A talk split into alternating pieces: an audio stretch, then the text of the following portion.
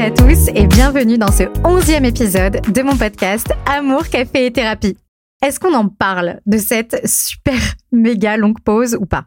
Non, allez, venez, on n'en parle pas. Ça sert à rien d'aborder les sujets qui fâchent, surtout pas après euh, des retrouvailles, pas du tout. Et puis, il faut quand même se dire qu'entre nous, c'est tellement fluide. Tu sais, c'est un peu comme quand tu retrouves des vieux potes que t'as pas vus depuis mille ans dès les premières secondes, tu te rends compte que rien n'a changé, même si tu t'es pas vu depuis dix ans. Et ben voilà. On va se dire qu'entre nous, c'est exactement pareil.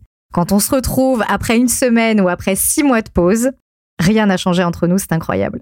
Non, vraiment, je suis hyper contente de vous retrouver.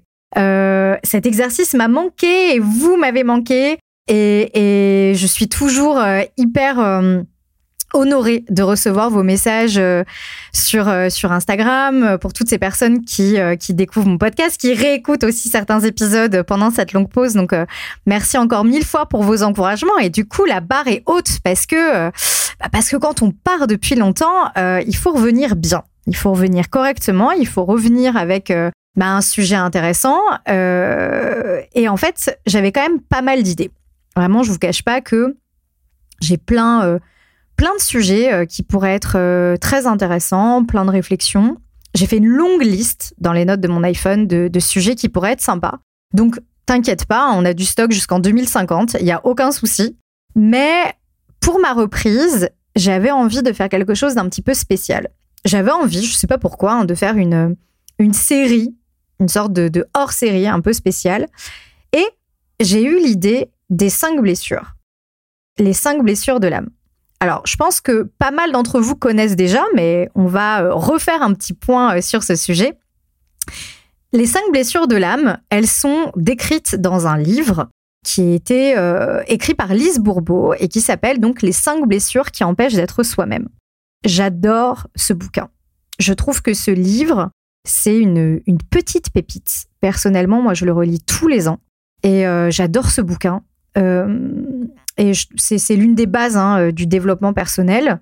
Tu le retrouves euh, absolument partout, hein, dans toutes les FNAC, les Cultura, toutes les librairies, etc. C'est vraiment un bouquin extraordinaire. Et, et qui est en plus, ce que j'apprécie beaucoup dans ce bouquin, qui est très accessible pour tout le monde. Donc la lecture, elle est très facile, elle est très fluide. Pour tous ceux qui ont été traumatisés par des bouquins en cours de français au lycée, on n'est pas sur du Madame Bovary, hein, on est vraiment sur quelque chose d'hyper euh, d'hyper court mais de très concis. C'est vraiment un très très bon résumé. Et euh, alors du coup, qu'est-ce qu'on trouve dans ce bouquin?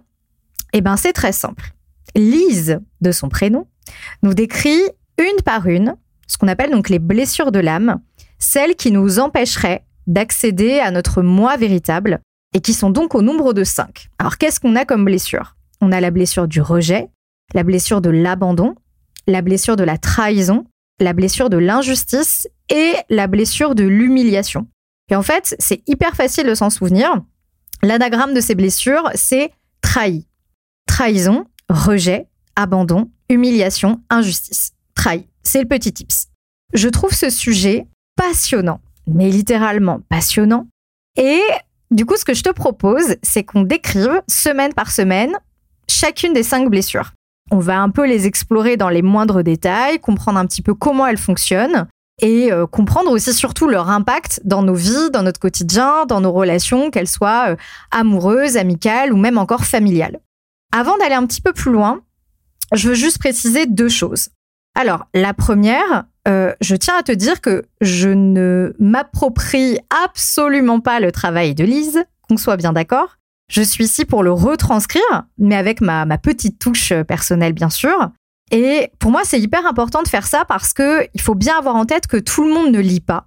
Euh, j'ai plus les statistiques en tête, mais euh, euh, la, lecture, surtout avec les réseaux Instagram, TikTok, on, boude un petit peu les bouquins, à part sur la plage où généralement on s'achète un petit Marc Lévy pour le bouquiner. Et encore, si on en lit la moitié, c'est déjà pas mal. Donc, on lit quand même assez peu. Donc déjà pour ceux qui ne lisent pas, ça peut être un support euh, assez intéressant. Et puis même pour ceux qui l'ont déjà lu, euh, ça peut être toujours aussi cool d'avoir euh, une version audio, une autre façon un petit peu de, raconter cette histoire. Donc prendre un petit peu de recul aussi.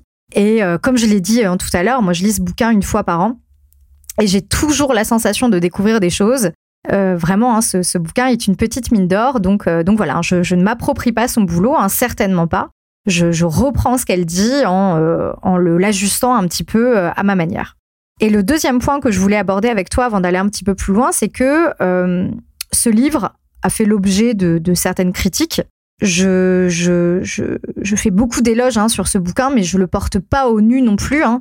Je trouve juste que c'est un outil très simple pour apprendre à se connaître et à se découvrir. Et je suis assez fan, euh, je t'avoue, des, petits outils d'introspection euh, assez, euh, assez ludiques, assez, pédagogiques, parce qu'encore une fois, hein, tout le monde n'a pas spécialement la volonté de se farcir des bouquins de psychologie le soir avant d'aller se coucher. Et, je sais aussi hein, que beaucoup de personnes n'ont pas ni le courage, ni l'envie, ou n'en voient pas l'intérêt hein, de, de pousser la porte d'un cabinet de thérapeute donc d'avoir un petit peu ce genre de, support assez, euh, assez simple, assez clair, euh, assez fun. En tout cas, je vais essayer de l'amener avec le plus de, de, de, alors je vais pas dire de fun non plus, mais de, de légèreté possible dans un sujet aussi sérieux. Je pense que ça peut être assez sympa pour euh, pouvoir se comprendre, pour mieux s'analyser et pour aussi mieux comprendre nos proches.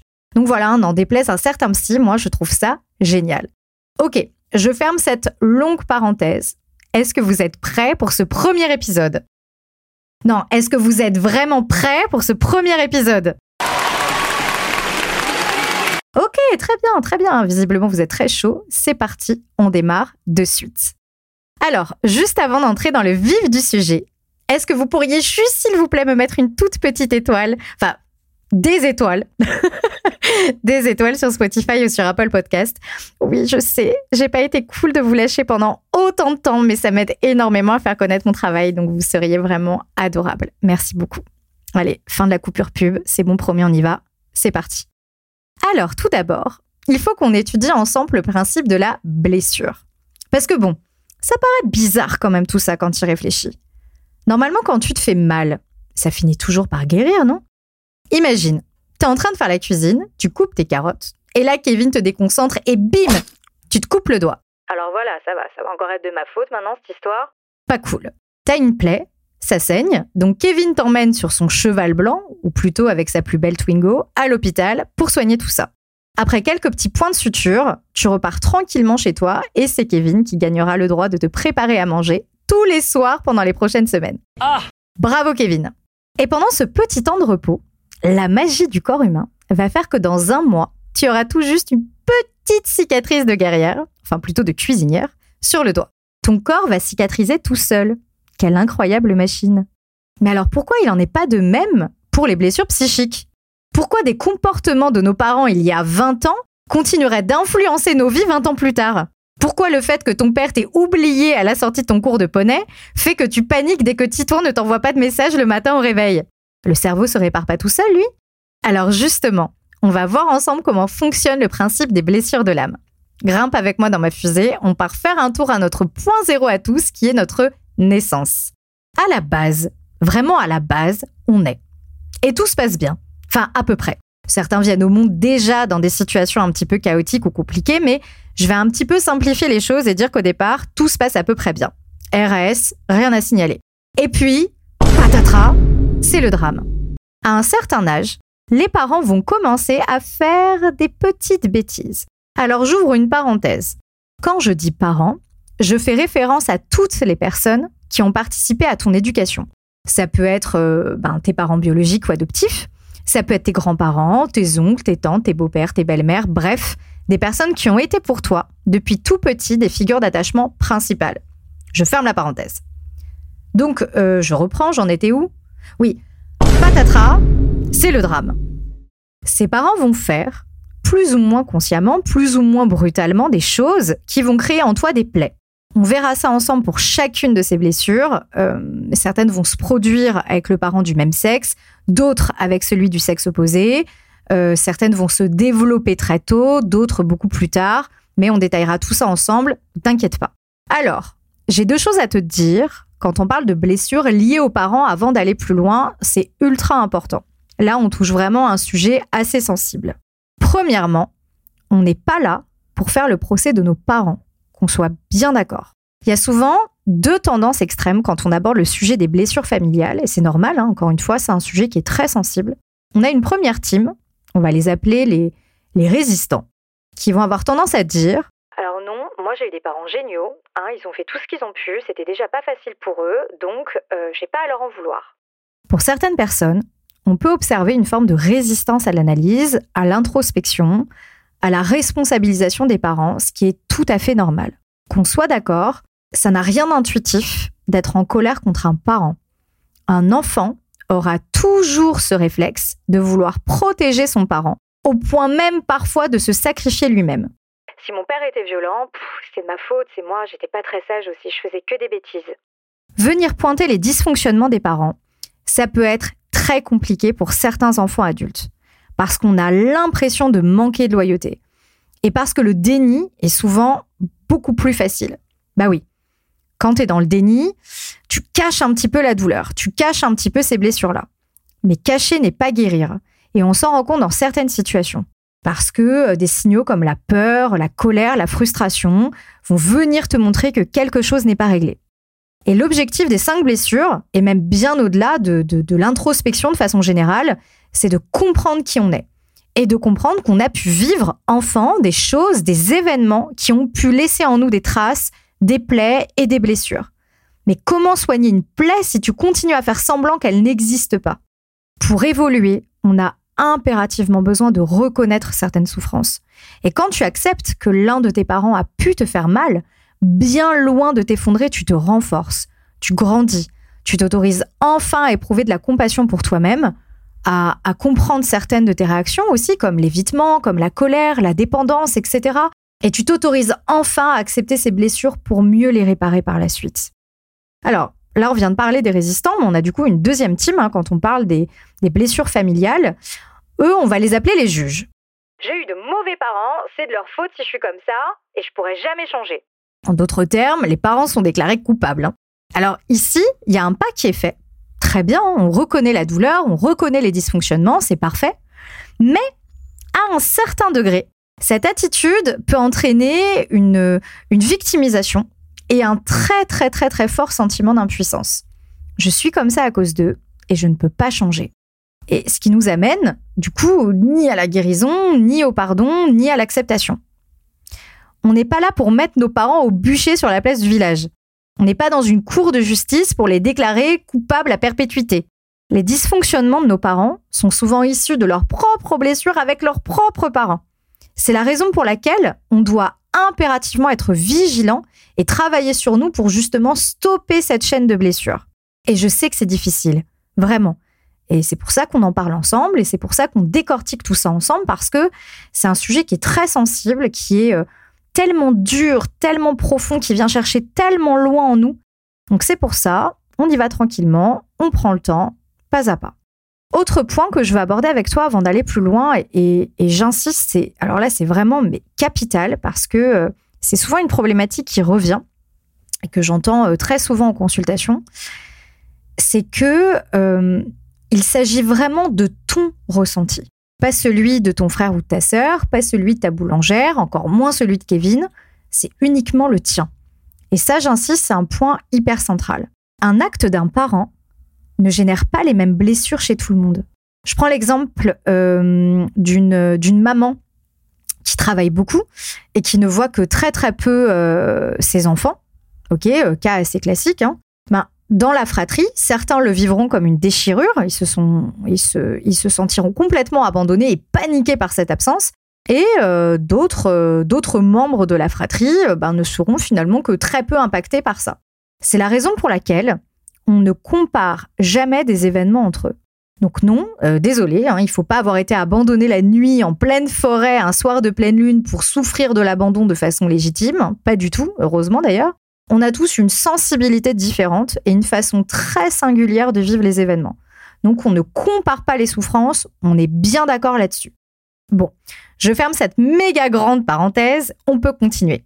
Bon, du coup, euh, on en était où déjà? Oui, patatras, c'est le drame. Dans notre enfance, nos parents ont donc fait, ou n'ont pas fait d'ailleurs, certaines choses, ont dit ou n'ont pas dit certaines choses, et tout ceci a généré des blessures.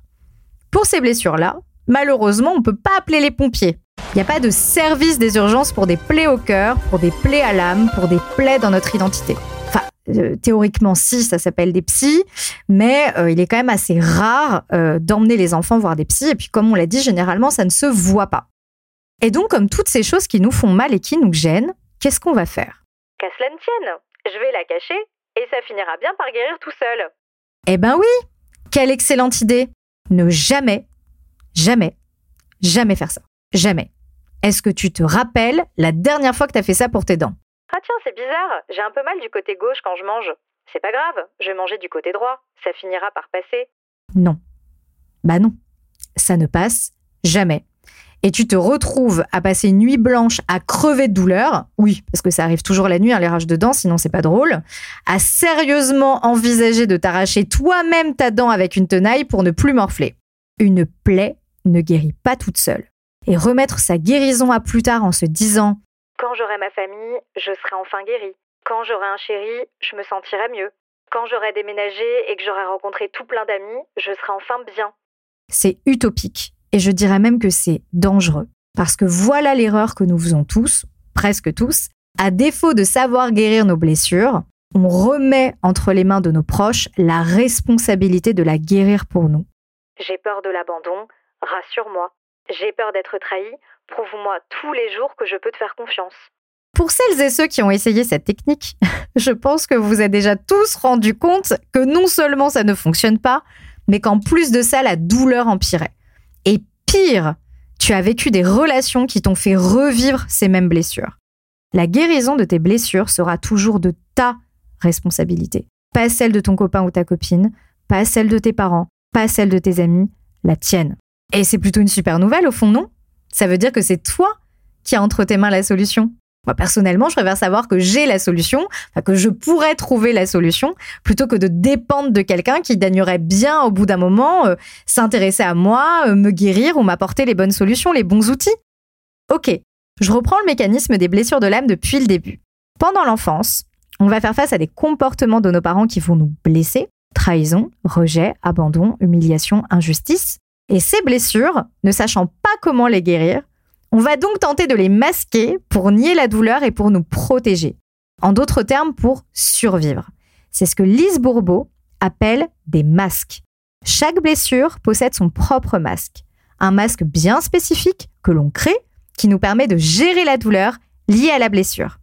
Un masque, pour que tu comprennes, c'est un peu comme une deuxième identité que tu vas incarner, comme un rôle dans une pièce de théâtre qui te permet de masquer ta plaie.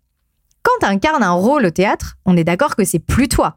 C'est un personnage bien à part avec son identité, ses caractéristiques, ses mimiques, etc. Et ben là vraiment c'est pareil. D'où le titre du livre, Les blessures qui empêchent d'être soi-même. On n'est plus nous-mêmes car blessés, donc on porte des masques pour justement venir cacher ces blessures. Si ce masque est un acte d'amour pour soi, s'il nous permet de survivre pendant une période de notre vie, il faut vraiment savoir qu'à l'âge adulte, ce masque devient contre-productif.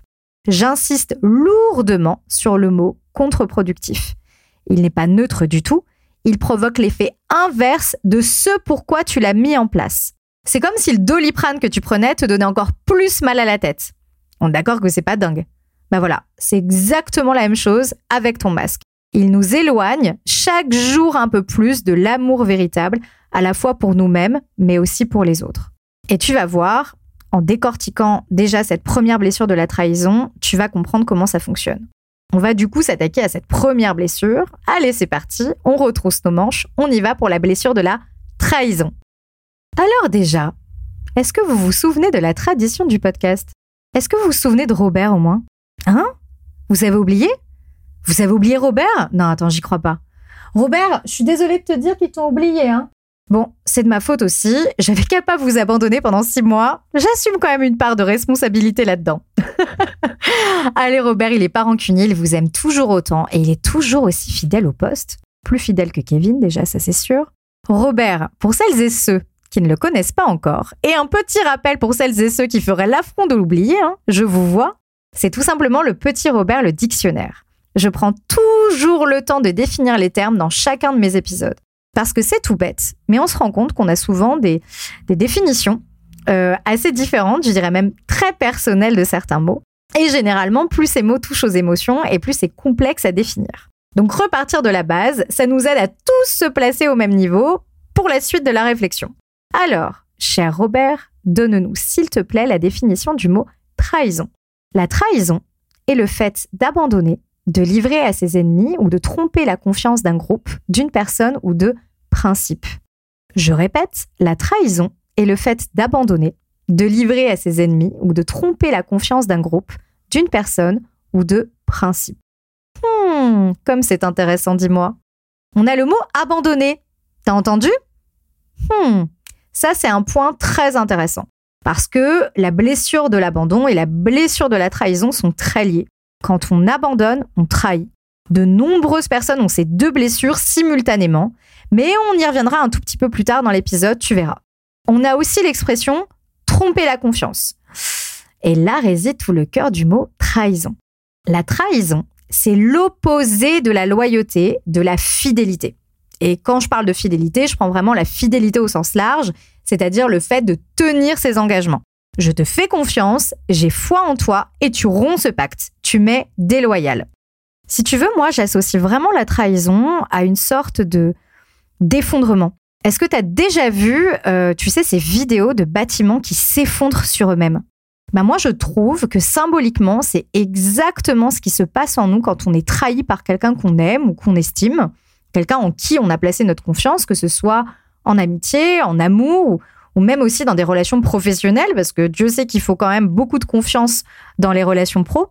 Donc c'est comme si, en étant trahi, le sol s'ouvrait sous nos pieds. On s'effondre. Et le truc, c'est que plus on est touché par cette blessure de trahison, et plus on est exigeant. Et moins on tolère les micro-trahisons. Par exemple, un pote qui est censé arriver chez toi à 19h et qui a une demi-heure de retard pourra te rendre dingue. L'engagement prévu, c'était 19h et pas 19h30. Donc tu pourras ressentir à ce moment-là beaucoup de colère, voire aussi un sentiment d'abandon. On a dit que les deux blessures étaient liées. Par exemple, je ne compte pas assez pour cette personne pour qu'elle arrive à l'heure. J'ai la sensation qu'elle se fiche de moi, qu'elle me laisse tomber et je me sens abandonnée. Alors, je suis vraiment le cauchemar de toutes les personnes qui souffrent de la blessure de la trahison. oh mon Dieu, je suis tout le temps en retard, c'est une catastrophe. Je, vais vraiment essayer de m'améliorer en 2024, hein. c'est vraiment sur ma liste de bonnes résolutions, c'est promis. Donc bon, sachant que dans notre quotidien, il est toujours question de multiples engagements allant du plus petit, qui est par exemple je ramène les apéricubes pour la soirée chez toi ce soir, à je te jure fidélité devant le maire, les risques sont littéralement partout et les relations peuvent devenir alors ultra compliquées et hyper anxiogènes. Mais alors du coup, elle se forme comment cette fameuse blessure de la trahison? Eh bien, Lise nous apprend que premièrement, cette blessure se forme entre l'âge de 2 et 4 ans, et deuxièmement, que cette blessure est vécue avec le parent de sexe opposé. Alors, ce mot trahison, il est vraiment très important de le concevoir au sens large. Je m'explique. Il se peut qu'un parent t'ait littéralement trahi, et on l'a dit tout à l'heure, hein, l'abandon peut être une forme de trahison. Le parent, selon toi, a rompu son engagement, il n'a pas été fidèle à toi, il n'a pas été loyal. D'accord. Mais la trahison, elle peut également se vivre quand le parent ne correspond pas tout à fait aux attentes que se fait un enfant d'un parent aimant, responsable et protecteur. Je vais reprendre l'exemple du parent qui travaille tout le temps. On va prendre l'exemple, euh, d'un papa pour une petite fille. Le papa s'investit, il travaille dur pour euh, assurer la stabilité financière de son foyer, pour s'assurer que euh, que, que, que, la famille ne manque de rien, euh, mais du coup, il est possible qu'il fasse quelques petits sacrifices comme manquer les spectacles d'école de fin d'année ou ne pas être devant la porte de l'école à 4 heures de à 4h30 pardon et, laisser la nounou venir chercher la petite fille. Eh bien, cette petite fille, elle pourra vivre la trahison, la blessure de la trahison parce que son père n'incarnera pas, euh, si tu veux, tout à fait l'attente qu'elle se fait d'un père aimant. Même s'il ne la trahit pas spécifiquement, même si lui a la sensation de tout faire justement pour euh, assurer euh, la stabilité et pouvoir offrir tout ce que demande sa fille et qu'elle ne manque de rien. Donc ça, c'est un premier exemple et je vais en prendre un autre un petit peu plus subtil. on va toujours prendre une petite fille avec son père. Euh, admettons que cette petite fille voit un papa assez effacé. Elle sent que c'est euh, plutôt la maman qui tient les rênes et qui est assez euh, moteur de la famille. Même si son père est très aimant, très doux, elle pourra souffrir de la blessure de la trahison parce que selon elle, son père ne correspondra pas tout à fait à ses attentes, à l'image qu'elle se fait d'un père qui serait leader, protecteur et qui serait lui pour le coup le moteur de la famille. Donc là où je veux en venir quand je te donne tous ces exemples, c'est que le mot trahison n'est pas uniquement associé au manque d'amour. On peut aussi l'envisager sous des formes beaucoup plus larges. C'est pour ça que ce terme est un petit peu complexe. Et c'est aussi pour ça d'ailleurs que je t'ai dit qu'il s'agissait de ressentis personnels. Ok, ce qui est important et ce qui peut déjà te questionner, c'est quel rapport tu as avec ton parent de sexe opposé? Est-ce qu'il a commis des actes spécifiques qui te poussent à te sentir trahi? Est-ce qu'il a été décevant par rapport à l'image que tu te faisais d'un parent responsable et d'un parent aimant? Alors, si on doit faire un tout petit point sur la blessure d'abandon et sur la blessure de la trahison, on a dit tout à l'heure que les deux étaient liés. La personne qui s'est sentie abandonnée ne va pas toujours ressentir de la trahison. Mais la personne qui souffre de trahison souffre très généralement aussi de la blessure d'abandon. Tu es une petite fille, tu sens que ton papa ne te donne pas suffisamment d'attention, tu te sens donc abandonnée, tu vas tout mettre en œuvre pour tenter d'accrocher enfin son regard, son attention, sa présence, son affection. Tu peux devenir excellente à l'école ou alors extrêmement sèche comme une image ou, ou euh, exceller dans un talent particulier, la danse, le chant, le poney, ce que tu veux ou t'adapter aussi à ce que lui aime. Et si par malheur tes attentes ne sont toujours pas respectées, c'est là que la blessure de la trahison arrive. Et on verra plus tard comment cohabitent ces deux blessures en même temps.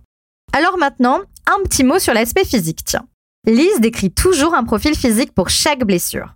Au niveau du corps, celui qui souffre de la blessure de la trahison a souvent un corps qui démontre de la force, du pouvoir. On est ancré et on nous voit.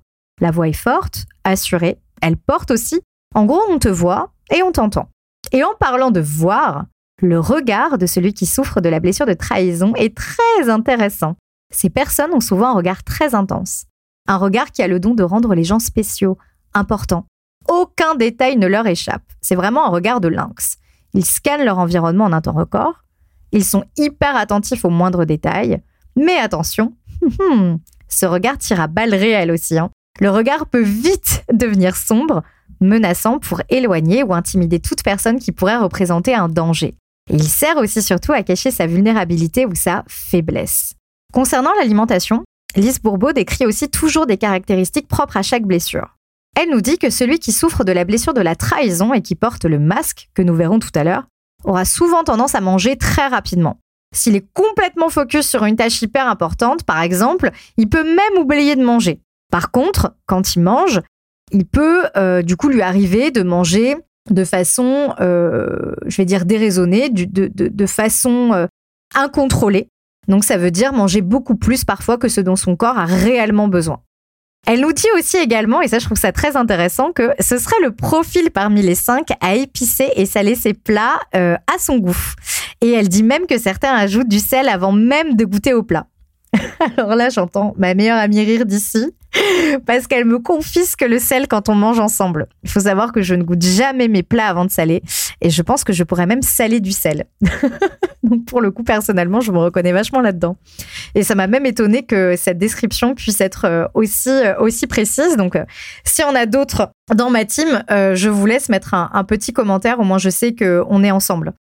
Alors, une fois que la blessure se forme, qu'est-ce qui se passe? Mhm. Qu'est-ce qui se passe une fois que la plaie, la blessure de la trahison a pris naissance en nous Eh bien, on l'a dit tout à l'heure, on va chercher à la masquer. Mais pourquoi? Eh bien, tout simplement parce qu'on a peur. Mais peur de quoi, du coup? Bah, peur d'être encore trahi Eh ben non, pas tout à fait. Je vais te dire que c'est un peu plus profond que ça. Et là, je veux toute ton attention. Quand tu souffres de la blessure de la trahison, tu as bien souvent deux grandes peurs principales. Mais vraiment, j'insiste, là, on est sur un sujet qui est capital. Alors, j'ai bien conscience que ce podcast est très, très long, euh, qu'il y a beaucoup d'informations dedans. Donc, euh, je t'invite vraiment à l'écouter euh, petit à petit et à prendre des notes si nécessaire.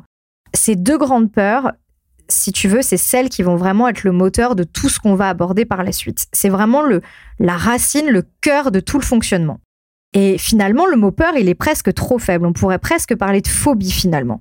C'est pas juste j'ai peur de croiser mes voisins dans l'ascenseur parce que je sais jamais quoi leur dire.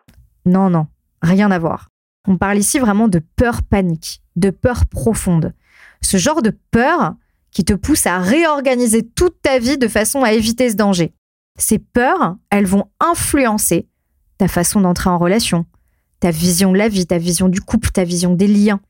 Ces peurs, elles vont même changer ton identité. Et c'est ce qu'on va voir juste après. Elles te font croire que si tu y étais confronté, tu pourrais presque finalement mourir. C'est terrible. Et c'est justement ce que tu as dans les peurs phobiques. Tu vois, par exemple, j'ai la peur, la peur horrible des araignées. alors vraiment, hein, je, je, pense qu'un jour, je ferai quelque chose là-dessus, j'en sais rien, mais euh, c'est vraiment une, peur horrible. Je, je perds complètement pied. Et eh ben, tu vois, à cause de ça, euh, je suis susceptible de mettre en place des stratégies pour éviter certaines situations.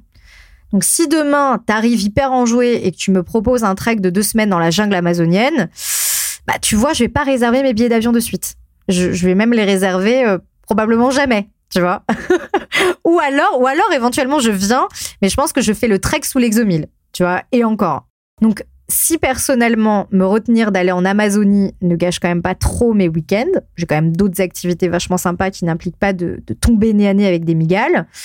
En revanche, des peurs d'attachement, là pour le coup, ça peut devenir sacrément handicapant au quotidien.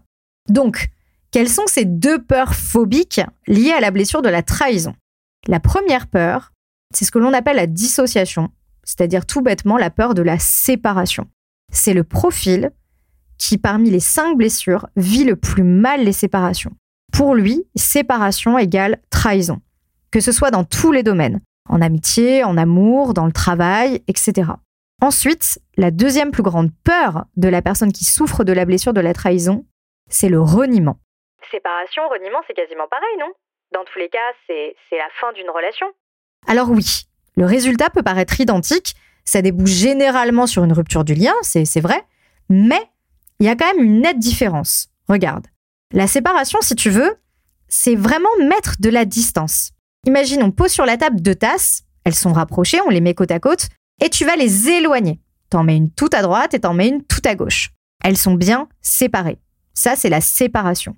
Mais le reniement, c'est comme si tu balançais, mais violemment, l'une des tasses qui vient s'exploser sur le sol. Dans le reniement, je me contente pas de mettre de la distance. Je te rejette je t'envoie loin de moi, et souvent de façon très violente. Tu vois un petit peu la différence entre les deux? Séparation, reniement. Ok. Et ces deux peurs, elles entraînent deux conséquences majeures que tu as probablement déjà ressenties si tu souffres de la blessure de trahison, ou que tu reconnaîtras si euh, tu penses dans ton entourage avoir des personnes qui souffrent de cette blessure de la trahison.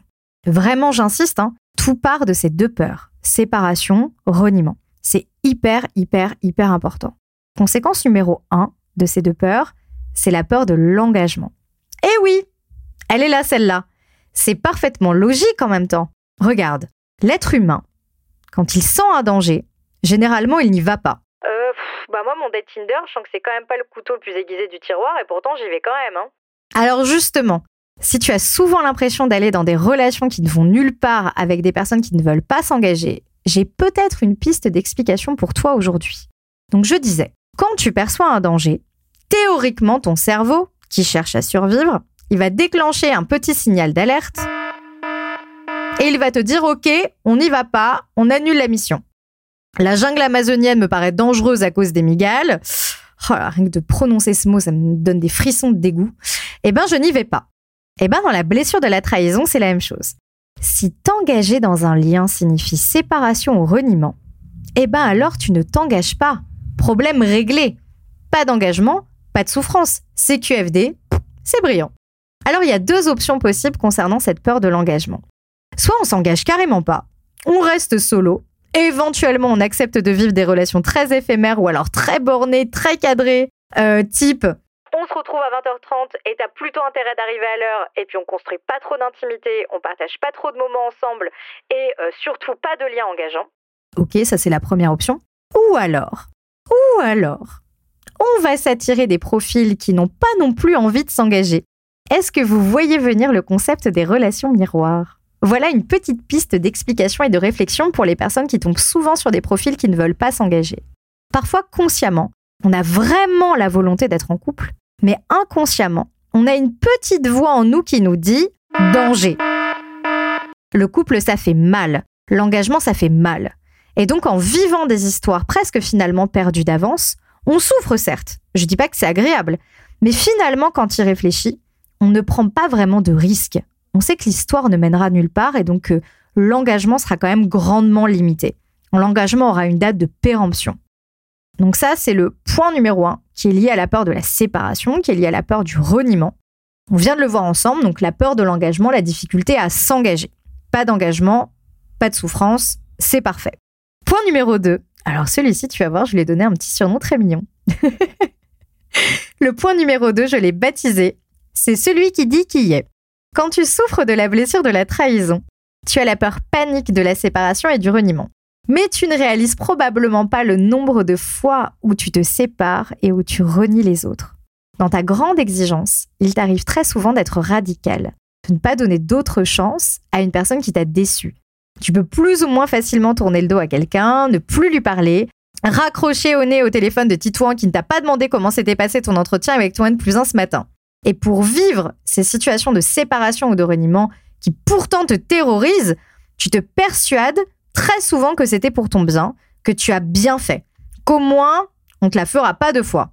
Tu peux par exemple faire le bilan de ces dernières années et lister les personnes que tu as pu mettre de côté dans ta vie, peu importe les raisons. Parfois, on s'en rend même pas toujours compte. Tu as aussi parfois une dureté dans ton regard, dans ton attitude, mais on va y venir de suite dans le masque, qui fait que tu repousses parfois les autres, même sans t'en rendre compte. Alors du coup, maintenant qu'on a étudié un petit peu euh, la formation de la blessure et, tout ce qu'elle comprend, on va dire vraiment dans, ses racines, dans son cœur, on va pouvoir s'intéresser au masque. Et oui, ce fameux petit masque, qu'est-ce que c'est? On a dit tout à l'heure qu'enfant, on se mettait à fabriquer un petit masque pour cacher la blessure qui ne semblait pas guérir toute seule, pour ne plus qu'elle nous gêne et pour essayer de souffrir le moins possible. Et ce masque, désolé de te dire que c'est pas comme les dents de lait ou ton sac à dos Ispac, on s'en débarrasse pas quand on grandit. Non, non, non. Il nous suit toujours. Il nous accompagne. Et je vais même te dire, il se renforce. Il existe un masque propre à chaque blessure. Et le masque qui correspond à la blessure de la trahison, c'est le masque du contrôlant. Le contrôlant, c'est quoi son job? C'est super simple. Sa mission, c'est de s'assurer que tout le monde respecte bien ses engagements, que tout le monde est bien fidèle et loyal, et de s'assurer qu'on l'est également. Le contrôlant, c'est un peu comme ce petit flic qui serait posté et qui checkerait un peu tout et tout le monde et qui donnerait des grands coups de sifflet quand il y a un manquement. Et gare au coup de sifflet parce que parfois il n'est pas hyper hyper sympa ce policier. Quand tu as une énorme blessure, tu as deux préoccupations majeures.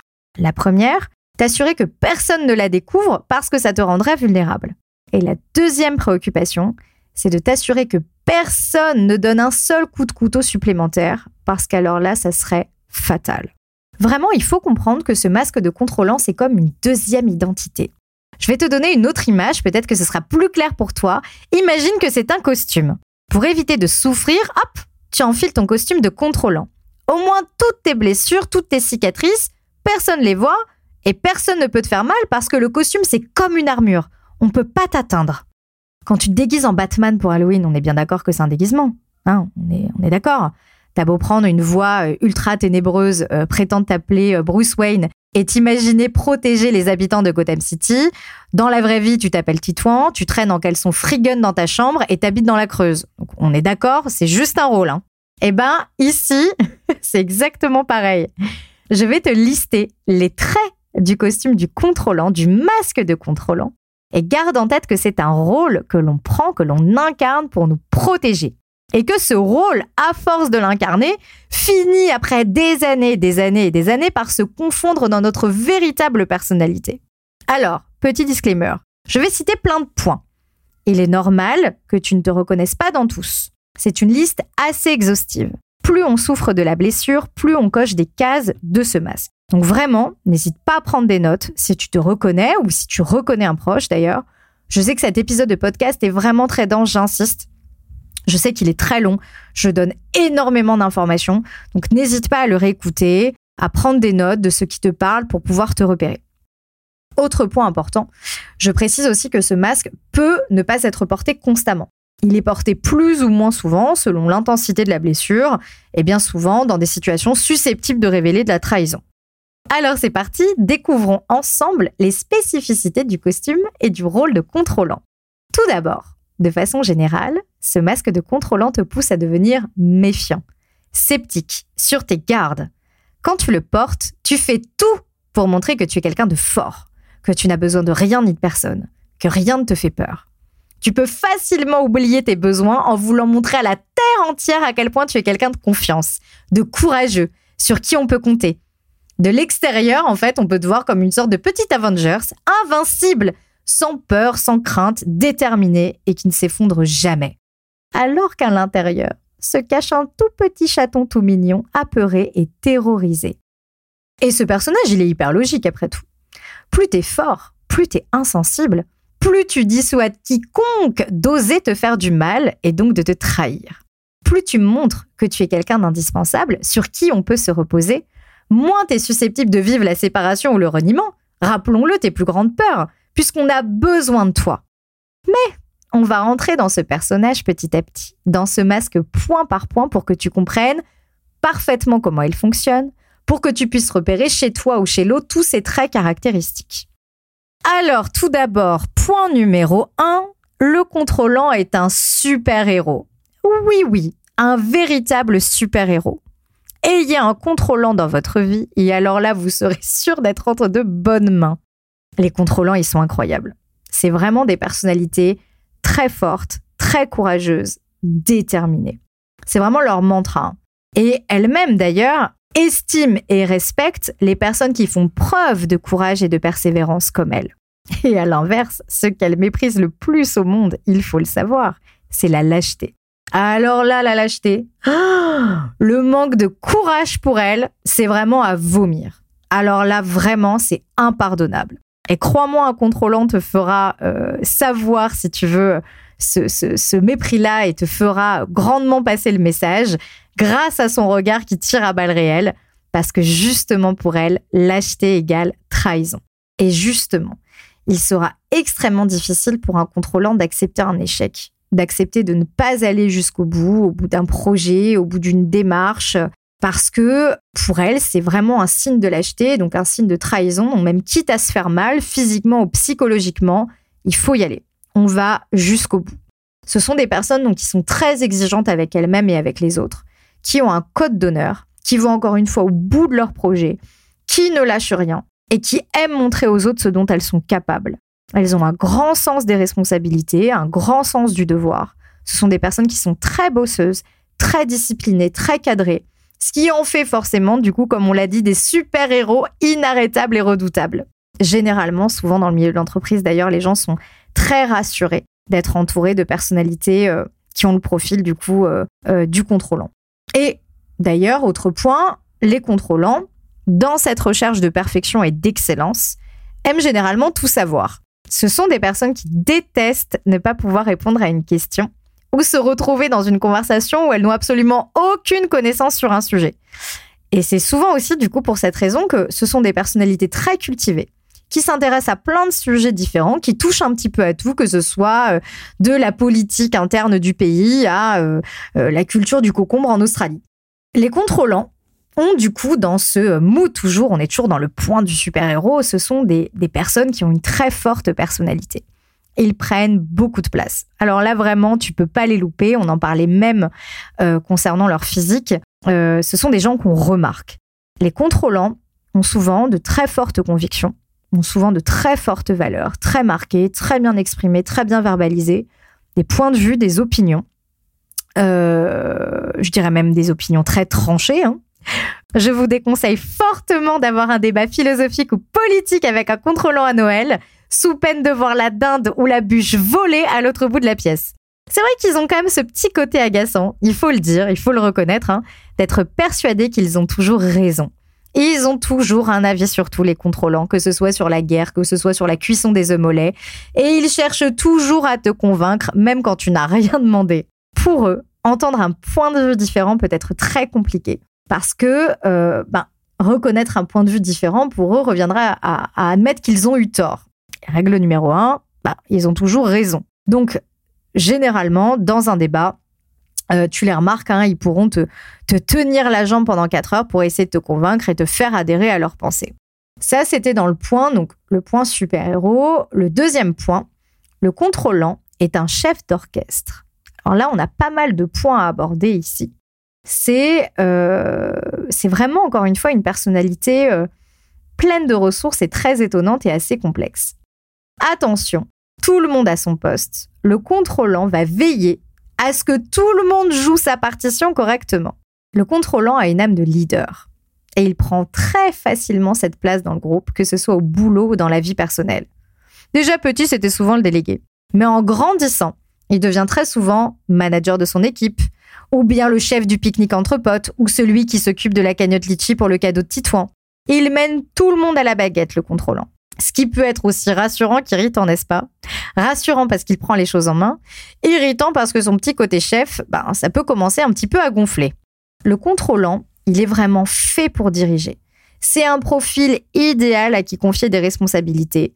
Il les prend hyper au sérieux et il donnera tout son âme s'il le faut pour montrer qu'il est fiable, honnête, intègre et sérieux. Et, j'insiste, c'est un besoin qui est hyper vital pour lui. Il a besoin qu'on lui fasse confiance et il fera tout pour s'en montrer digne en se montrant euh, talentueux, responsable, investi, etc. Mais ça nous pose quand même deux soucis, cette histoire. Le premier souci, c'est que le contrôlant confond le fait de contrôler et le fait de diriger, ce qui peut malheureusement parfois faire de lui un très mauvais chef. Le contrôle, c'est gouverner sous la peur. Diriger, c'est vraiment l'idée. Tu donnes une direction sans nécessairement vouloir que ce soit fait à ta façon. Et c'est de cette manière-là que le contrôlant deviendra un meilleur chef. Le deuxième souci, c'est que son envie de prouver qu'il est digne de confiance et qu'il peut tout faire, bah, malheureusement fait qu'il a vachement de mal à déléguer. S'il délègue, il aura tendance à vérifier continuellement que le travail est fait selon ses attentes, ce qui est assez pénible. Donc généralement, quand il accepte de déléguer, ça concerne des tâches assez simples, assez faciles à rechecker derrière. Dans tous les cas, il préférera toujours faire les choses par lui-même, ça le rassure, quitte à s'épuiser. Il est donc très, très, très exigeant envers les autres parfois encore plus exigeant avec les autres qu'avec lui-même parce qu'il a une idée très précise de ce qu'il veut. À l'inverse, par contre, le contrôlant ne supporte pas d'être contrôlé. Alors ça vraiment, ça ne passe pas. Il a beaucoup de difficultés avec la hiérarchie, avec l'autorité, et il déteste quand on repasse derrière lui et qu'on vérifie son travail. Il le vit comme une trahison et donc comme une absence de confiance. Et puis, autre point encore important, c'est que, et ce qui d'ailleurs aussi l'empêche de déléguer, le contrôlant veut que tout aille vite. Alors ça, il aura souvent l'impression que les gens sont beaucoup plus lents que lui. Et il apposera souvent, que ce soit dans le perso ou dans le pro, un rythme, une cadence assez élevée. Le contrôlant, c'est quelqu'un de très rapide. Avec lui, il faut pas que ça traîne. autant te dire que tu as intérêt à bouger les fesses. C'est souvent quelqu'un de très talentueux qui comprend très vite, qui pige vite, qui est très efficace, très efficient et qui fait rapidement et efficacement les choses. Donc c'est vrai que pour le coup, ça le rend un excellent leader, mais euh, ça le rend euh, assez impatient et assez intolérant sur ce point-là. Autre point encore dans la catégorie chef d'orchestre, c'est quelqu'un qui est assez ponctuel. Alors que ce soit au niveau des rendez-vous ou d'un dossier à rendre, par exemple, d'une échéance, euh, c'est quelque chose qui est très important pour lui. Donc si tu en retard ou si tu rends un dossier en retard à un contrôlant, oula, tu signes ton arrêt de mort. Il peut le voir comme une trahison, comme un signe d'irrespect profond. L'heure, c'est l'heure, après l'heure, c'est plus l'heure. Autre trait de ce petit chef d'orchestre, le contrôlant déteste la paresse. Lui qui se considère comme un gros bosseur, il a beaucoup de mal avec ceux qui ne font rien. Ça rejoint un petit peu la lâcheté et le manque d'encourage dont on parlait au début. Pour lui, si t'es une feignasse, c'est simple, t'es pas digne de confiance. Encore un autre point, vu qu'il aime tout gérer, il a aussi un petit vice, le contrôlant. Il aime bien s'occuper des affaires des autres. Hmm, ça, c'est son petit truc à lui. Il aime venir en aide aux autres et s'occuper de leurs problèmes. Après tout, c'est sympa, hein Vu qu'il a un grand sens des responsabilités, on sait qu'on peut tous s'appuyer sur lui. Il inspire la confiance, c'est quelqu'un qu'on peut appeler en cas d'urgence. Mais lui, le contrôlant, pour le coup, il se rend pas toujours compte que c'est un moyen pour lui de contrôler les autres, ce qu'ils vont lui faire ou pour se protéger contre la trahison. Et ça rejoint un peu le point numéro un du super-héros. Vu qu'il se pense super fort, infaillible, courageux, bah, il vient en aide et prend facilement beaucoup de choses en charge. Trop parfois. Le contrôlant a également énormément d'attentes envers les autres et c'est probablement celui qui, parmi les cinq profils, a le plus d'attentes envers les gens. Logique, vu qu'il aime tout prévoir et tout contrôler. Et le problème, c'est que ces standards sont tellement élevés et parfois même carrément inatteignables en toutes circonstances par les autres, que ça l'amènera encore une fois de plus à se sentir trahi. Et, euh, et enfin, l'avant-dernier point de la liste du chef d'orchestre, l'avant-dernier point, c'est que c'est un profil qui aime futuriser. En tant que chef d'orchestre, il aime donner une vision à ses projets, il aime voir très loin dans l'avenir. Donc, bien évidemment, hein, c'est quelqu'un euh, qui est très ambitieux, euh, qui a beaucoup de rêves, qui a beaucoup de désirs et qui mettra, comme on l'a dit, un tout en œuvre pour les réaliser. Mais cette sorte de, futurisation, on, peut quand même pas nier que c'est le reflet, encore une fois aussi, de sa volonté très marquée de contrôler, d'anticiper tout ce qui peut se passer. Et plus la blessure est forte, plus il veut prévoir l'avenir. Et le, souci dans cette futurisation, c'est que il veut que tout se passe comme lui l'a prévu. On disait qu'il avait des attentes envers les autres, mais il a aussi beaucoup d'attentes face à l'avenir. Et ça l'empêche, malheureusement, de vivre à 100% le moment présent. Donc il profite réellement jamais de, de tout ce qu'il a vraiment à l'instant T. Et enfin, le dernier point du chef d'orchestre, le contrôlant déteste les effets de surprise. Quand on essaye de le convaincre d'une nouvelle idée, alors là, ça le fige instantanément. Parce qu'il n'a pas eu le temps de se préparer. Il n'a pas eu le temps de modéliser cette nouvelle, cette idée. Donc, il peut risquer de perdre le contrôle. Et il peut souvent réagir d'ailleurs de façon assez rigide, quitte à dire non, quitte à s'y opposer de façon assez ferme, pour ensuite se laisser le temps d'y réfléchir tranquillement et de, réfléchir à cette nouvelle configuration. Mais le souci, c'est que lui, il s'autorise quand même vachement souvent euh, ce, petit écart. C'est quelqu'un qui peut changer d'avis et quand il part du principe que c'est lui qui décide, il s'autorise ce droit de changer d'avis assez, euh, facilement et assez subitement. Ok. Ça, c'était pour le point, euh, on a vu le, super-héros, le chef d'orchestre. Troisième profil, le troisième point du contrôlant, c'est que c'est un fin séducteur. Mhm. et oui, sacré personnage ce contrôlant. C'est bien souvent une personne très charismatique, on l'a dit tout à l'heure, qu'on remarque et qu'on voit. C'est quelqu'un qui ne nous laisse pas indifférents. Son regard peut envoûter. Et comme on l'a dit tout à l'heure, vu qu'il inspire l'instabilité, l'ordre, la confiance, la loyauté, il peut très facilement séduire son auditoire. Et vraiment, quand je te parle de séduction, hein, je, te, parle d'hommes et de femmes confondus. Euh, je ne fais pas référence uniquement à une séduction qui serait sexuelle ou amoureuse, mais vraiment, tu sais, de façon euh, générale, la séduction dans l'art de captiver, voire d'hypnotiser euh, un auditoire. Et c'est pour ça d'ailleurs, tiens, que le, le contrôlant est souvent le gendre ou la belle-fille idéale parce que c'est un petit caméléon très malin qui se fond assez facilement dans le décor. Il a ce don. On parlait, euh, je ne sais pas si tu te souviens, au tout début dans ses caractères physiques, ses caractéristiques physiques, pardon, de, de son regard souvent très intense. Et on disait que son regard de lynx aussi lui permettait de scanner son environnement et, et toutes les choses qu'il compose. C'est quelqu'un qui arrive de façon très fine à deviner ce qu'on attend de lui. Et il réussira, d'une certaine façon, à, à s'adapter à ça pour pouvoir correspondre pleinement aux attentes qu'on a de lui et donc à séduire belle maman ou beau papa. Mais s'il est un fin séducteur, par contre, il déteste être séduit. Parce que pour le coup, être séduit reviendra à perdre le contrôle. Donc là, généralement, il prend la fuite. Ou alors, il peut réagir de façon agressive. Tout dépend un petit peu le, cas de figure. Et euh, pareil, s'il se retrouve avec d'autres contrôlants, d'ailleurs, là, pour le coup, il cherchera pas à les séduire. Soit c'est la lutte, soit c'est la fuite. En tant que séducteur, c'est aussi quelqu'un qui va euh, être très vigilant quant à sa réputation. Alors là, on rigole pas avec ça, je préfère te le dire. Quand la personne contrôlante fait face à une personne qui ose ternir sa réputation, alors là, alors là, c'est un crime de haute trahison. Le contrôlant va se mettre alors dans un état de colère souvent très sombre. Et euh, le contrôlant peut même aller jusqu'à mentir, lui qui déteste ça, pour sauvegarder coûte que coûte son image. Et généralement, l'image que le contrôlant veut renvoyer, ben, c'est très simple, c'est d'être une personne fiable, responsable, honnête. C'est vraiment la base. Donc, il va tout mettre en œuvre pour qu'on puisse le percevoir de cette manière et euh, surtout hein, pour qu'on ne s'aperçoive du coup absolument pas de tous les côtés, disons un petit peu un petit peu plus sombres ou moins glorieux ou plus honteux, mais ça on y reviendra après. Donc je récapitule jusqu'ici, la personnalité contrôlante est un leader né, un chef d'orchestre qui mène son monde à la baguette et qui sait aussi être un fin séducteur pour amadouer son entourage et faire en sorte de conserver sa belle image de quelqu'un de fiable et de responsable. Alors là, on en arrive au côté sombre du contrôlant. Le point numéro 4, il est mystérieux et a tendance à se réfugier dans sa coquille.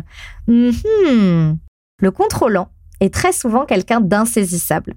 Il peut être très présent, mais ressent aussi assez régulièrement le besoin de se retirer. Quand je regarde comme ça, on me voit. Si je regarde comme ça, on me voit plus. On me voit, on me voit plus. Si tu as déjà côtoyé un contrôlant, tu as peut-être déjà eu cette sensation de ne jamais vraiment le connaître, de ne jamais vraiment pouvoir le cerner complètement. Et c'est normal. C'est quelqu'un qui ne dévoile pas toutes ses cartes. C'est un profil qui a énormément de mal à se confier aux autres, parce que pour lui, confidence égale vulnérabilité, égale perte de contrôle, égale risque de trahison. Donc il garde tout pour lui il maîtrise très souvent l'art de la poker face. On parlait tout à l'heure de séduction, on est un petit peu dans ce, même registre. Et il choisit minutieusement les personnes qui auront la chance et l'honneur, que dis-je, de recueillir ses secrets. Si vraiment tu es le ou la confidente d'un contrôlant, tu as tout réussi, tu es l'élu. Vraiment, tu fais vraiment partie d'un cercle très privé. D'ailleurs, interdiction formelle de se mêler de ses affaires. Ça aussi, c'est un point très important interdit, sous peine de voir le tonnerre gronder. Si on se montre trop intrusif, qu'on regarde son téléphone, qu'on pose trop de questions sur ce qu'il fait, qu'on essaye de se renseigner sur lui ou qu'on lui donne des avis qu'il n'a pas euh, sollicités, alors là, tu joues avec ta vie, laisse-moi te le dire. Mais il faut savoir aussi que, sous cette grosse carapace de tortue, se cache un être très sensible, lui qui veut toujours montrer sa force, son courage, être sur tous les fronts, tout gérer tout le temps, hmm, personne ne se doute de son énorme sensibilité et de sa fragilité.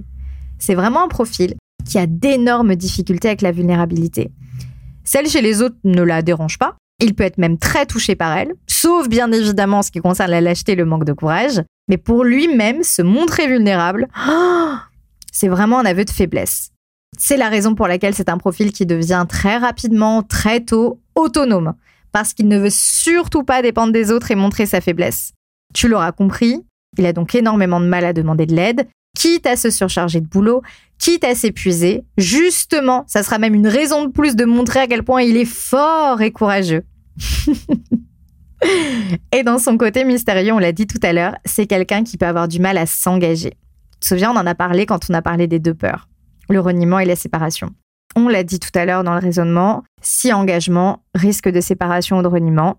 Donc si pas d'engagement, pas de séparation, pas de reniement, c'est brillant. Et euh, c'est aussi quelqu'un qui peut avoir beaucoup de mal à s'engager. Et là, je vais même pas parler que des relations, ça peut même être dans le l'univers professionnel en signant un CDI. Euh, ça peut être en signant un contrat euh, d'abonnement téléphonique ou dans une salle de sport. Le fait euh, de se désengager pour lui revient à être déloyal. Euh, s'engager pour lui peut représenter euh, une sensation d'étouffement ou d'emprisonnement. Donc il ne s'engage pas, au moins zéro risque d'être trahi et zéro risque d'être accusé de trahison. Donc ça le rend un petit peu électron libre, un petit peu insaisissable. Ça peut être assez frustrant pour les autres d'ailleurs et ça peut lui donner une image de quelqu'un d'instable. Ici, dans ce point, dans le point numéro 4, contrôlant égale euh, personnalité mystérieuse qui se réfugie dans sa petite coquille, on voit bien à quel point le contrôlant protège ce qu'il y a sous son masque. Il ne laisse que très peu d'accès, de rares accès, et il se replie très facilement sur lui-même quand il se sent en danger, quand il sent qu'il peut perdre ou qu'il est sur le point de perdre le contrôle. Il a réussi à se familiariser avec la solitude, donc se réfugier dans sa coquille ne lui pose pas trop de problèmes, mais il se rend pas compte à quel point il continue d'expérimenter le reniement, la séparation, ce qui alimente sa blessure. Cinquième point, le contrôlant a un sacré caractère, pour rester poli. Il a un côté très sombre qui lui complique la vie d'ailleurs et notamment dans ses relations. Sa peur panique d'être trahi, ses attentes très souvent élevées, on en a parlé aussi tout à l'heure, peuvent le rendre très agressif et colérique. Sauf que pour lui, c'est juste avoir du caractère. Hum, hum, non, pas du tout. c'est pas du tout un trait de caractère. Il se rend pas compte, malheureusement, des dégâts qu'il cause et de la peine, voire de la peur qu'il peut infliger aux autres. En fait, il se voit tellement vulnérable au fond de lui qu'il se perçoit comme un tout petit chaton sans défense, alors que dans la réalité, il se rend pas compte qu'il agit comme un tigre d'une tonne qui peut te dévorer tout cru. Sa colère est souvent aveugle et pas toujours bien maîtrisée.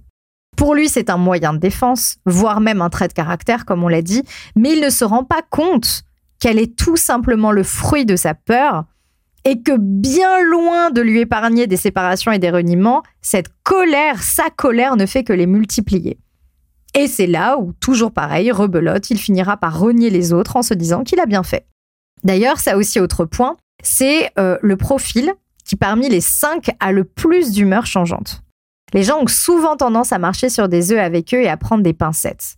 C'est quelqu'un qui peut être aussi assez impatient avec les autres, on l'a vu tout à l'heure dans le côté leader et dans le côté chef d'orchestre, mais il faut savoir qu'il l'est tout autant envers lui-même.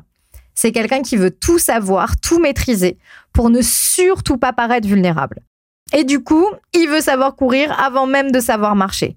Quand il est malade ou fatigué, il aura vachement de mal à faire preuve d'indulgence envers lui-même et à accepter de s'arrêter au bon moment. Parce que le plus souvent, le contrôlant, il va faire quoi? Il va tirer sur la corde sans prendre le temps de s'écouter, ce qui pourra souvent le mettre dans des situations où il aggravera sa maladie ou ses blessures. Dans son caractère bien trempé, Dernier point, le contrôlant aime également avoir le dernier mot. Il aime ajouter son petit grain de sel dans une conversation ou dans un débat très animé et il voudra toujours avoir son dernier mot et trouvera toujours quelque chose à ajouter. Et enfin, dernier point, le contrôlant est extrêmement ambivalent. Le contrôlant est la définition même de l'ambivalence. Par exemple, on en a déjà cité quelques-unes, peut-être que euh, tu l'avais remarqué, mais on va, euh, on prendre le temps de, les répertorier aussi ici. Le contrôlant, on en parlait dans son, son, trait, euh, son trait de, de séducteur. Le contrôlant séduit, mais déteste être séduit. On l'a vu, il sait séduire son auditoire, mais il ne supporte pas content de le séduire. Il aurait la sensation de perdre le contrôle, de risquer d'être trahi, et c'est tout bonnement insupportable pour lui. Le contrôlant triche, même s'il déteste la triche. Bah oui, la tricherie est aussi une forme de trahison. S'il surprend quelqu'un qui triche un jeu, alors là, il peut piquer une scène. Mais s'il lui pique discrètement dans la banque au Monopoly, il te dira que ça va, c'est rien, c'était juste pour rire. Ok, deux poids, deux mesures. Autre ambivalence, il ment même s'il déteste le mensonge. Le mensonge est aussi une forme de trahison. Alors là, si un contrôlant découvre qu'on lui a menti, c'est la guerre. Mais lui, par contre, peut mentir pour des petites choses. Il va s'arranger un tout petit peu avec la vérité, disons quand c'est nécessaire, pour arriver à ses fins ou pour se justifier. Mais pour lui, c'est une bonne raison, c'est pas si grave. Autre point, il se mêle facilement des affaires des autres, mais il déteste qu'on se mêle des siennes.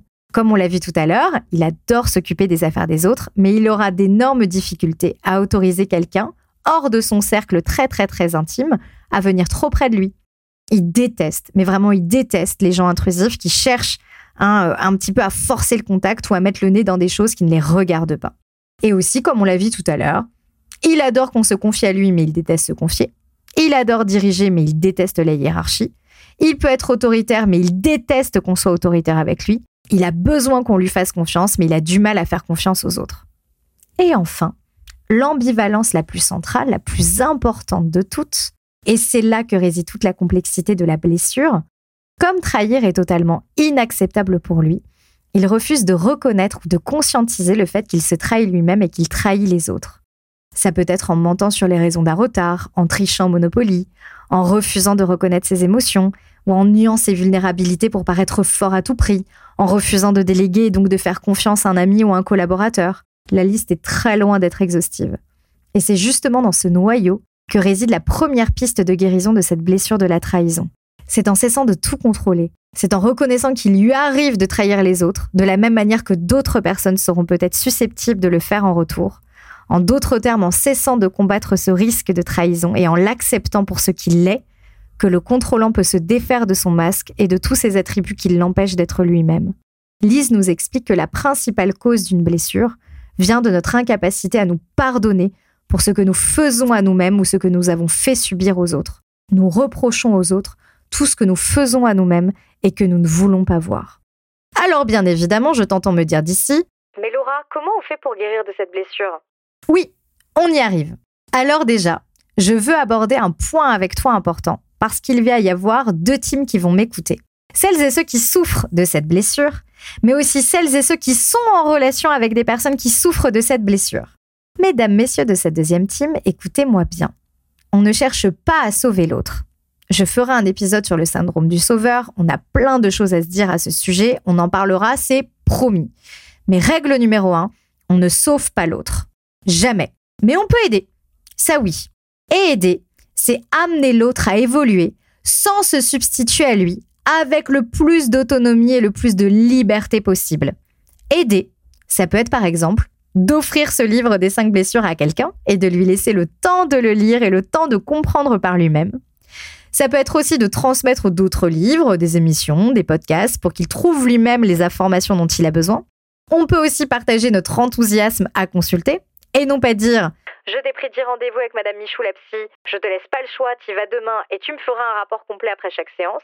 Non, croyez-moi, l'enthousiasme est probablement le meilleur moteur pour encourager quelqu'un à pousser la porte d'un cabinet de thérapie, même si ça prend du temps. Si on rentre trop brusquement dans l'intimité de quelqu'un, il faut se rendre compte que cela peut être extrêmement violent. Je sais que nous, les filles, on aime bien se lancer dans une psychanalyse de l'autre. Kevin, je sais que t'as très peur de t'engager avec moi parce que t'as super mal vécu ton séjour en colonie de vacances dans la Creuse quand t'avais 6 ans et que depuis t'as trop peur d'être abandonné. Non, on ne fait jamais ça. Jamais. On ne sauve pas l'autre. On ne l'analyse pas s'il n'a rien demandé. On respecte par-dessus tout les moyens de défense, quoi qu'il arrive. Et si ces moyens de défense nous font trop de mal, si ces moyens de défense nous heurtent trop, s'il n'y a pas de moyen d'envisager la relation sans en souffrir, alors on prend ses responsabilités et on envisage une sortie du lien. Si la relation est conditionnée au changement de l'autre, alors la relation devient très insécurisante pour chacun, ce qui n'entraînera rien de bon, malheureusement. Maintenant, on va aborder ensemble des pistes de solutions. Je vais pas pouvoir trop rentrer dans les détails, mais je vais essayer d'être la plus concise possible. C'est parti. Première piste de solution, travailler sur ses croyances racines. Tout schéma, toute répétition part d'un postulat de base qu'on se crée dans notre petite tête. Par exemple, amour égale trahison. Je sais que l'autre va me trahir et va me faire du mal à un moment donné. Et c'est ce postulat qui entraîne toute une série de comportements qui vont instaurer de la distance, du rapport de force, de l'agressivité ou de la fuite. Et c'est là que nous nous mettons à trahir l'autre en premier. Tu comprends la complexité de cette blessure? Je sais que tu vas me trahir, donc je trahis le lien. Le manque de confiance est une trahison. Donc la première piste, c'est de refaçonner, de modifier nos postulats de base relationnels. Et c'est capital parce que l'être humain est obsédé par l'idée de confirmer ses croyances. Donc si tu penses que l'être humain est une pourriture qui va forcément te trahir à un moment donné, tu vas forcément t'entourer de personnes qui vont finir par te faire du mal. Si tu assimiles le lien à quelque chose de dangereux, tu vas forcément le vivre de cette manière, même si tu aimerais de tout ton cœur vivre l'inverse, même si tu as espoir au plus profond de toi de vivre quelque chose de différent. Et c'est là que travailler en parallèle sa confiance, sa confiance en soi, est important. Et d'ailleurs, j'ai fait un épisode à ce sujet. Je le rappelle, la confiance en soi, c'est pas être invincible, c'est pas être insensible ou indestructible, c'est simplement se dire que quoi qu'il arrive, tu auras les ressources en toi pour faire face aux épreuves. Ni avant, ni après, pendant. Ce qui nous amène à la deuxième piste de solution, contrôle versus maîtrise. Le contrôle, c'est la pire fausse bonne idée qui existe. T'as déjà vu la Reine des Neiges? Bon, dans ce dessin animé, Elsa, si tu t'en souviens, la Reine des Neiges a le pouvoir de glacer tout ce qu'elle touche. Le froid fige, immobilise instantanément. Eh bien, pour te donner une image, c'est exactement ce que l'on cherche à faire quand on veut contrôler. On cherche à figer, à immobiliser pour limiter les risques, sans réaliser que non seulement c'est strictement impossible, mais qu'on se pourrit la vie en y laissant une quantité d'énergie monstrueuse. Pour comprendre la différence entre contrôle et maîtrise, je vais te donner un tout petit exemple. Imagine qu'on parte ensemble faire du surf à Biarritz. Il est 10h du matin, mois de juin, on arrive à la plage.